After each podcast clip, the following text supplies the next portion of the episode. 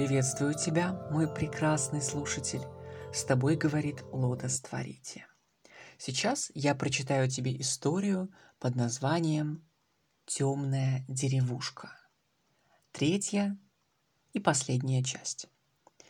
Не на шутку разыгралась снежная буря. Ильора меньше чем через минуту продрогла до самых костей.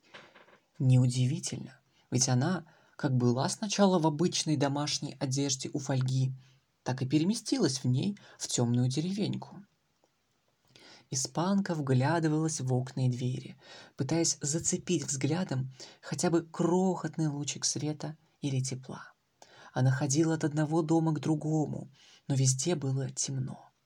Стоило завернуть, как трехэтажный особняк возник на пути, и через его большие окна проскальзывало несколько теплых лучиков света. Девушка постучала замерзшей рукой по двери. Никто не открыл. Она снова постучала, но уже не так сильно. Мороз забирал у нее последние силы. Все равно никто не открывал.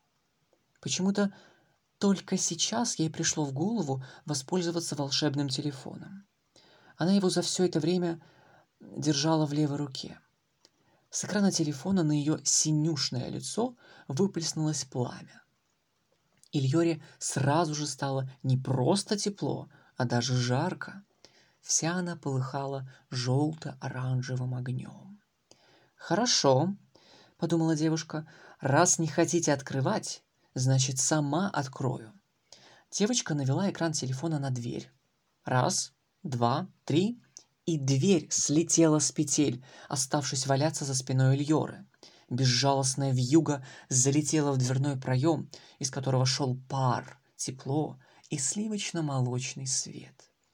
Раз, два, три, и уже все десять окон разлетелись в дребезги. Особняк штормило и лихорадило. Меньше чем через минуту весь огонь в нем погас, он стал совершенно холодным.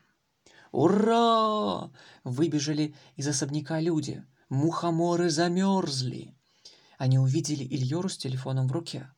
«А вы кто такая?» — спросили люди. «Я добрая волшебница», — скромно сказала Ильора. В эту же ночь эта деревня была спасена. Все мухоморы замерзли от холода, Ильора починила все сломанные двери и окна, более того, она украсила все дома до единого красочными гирляндами. За много-много лет эта деревенька вздохнула спокойно. Теперь каждый ее житель смог делать все то, что он хотел, а не прислуживать отвратительным мухоморам. Ильоре было очень приятно, что она вернула жителям Грибной Пятки возможность праздновать Новый год. Они долго ее благодарили и обнимали, а потом все-таки попрощались и обещали вспоминать девушку добрым словом. Ильора успешно переместилась к фольге, ее ждал там недоеденный фруктовый салат в йогуртовом соусе и, конечно же, подарок для фольги, который она еще не вручила лучшей подруге.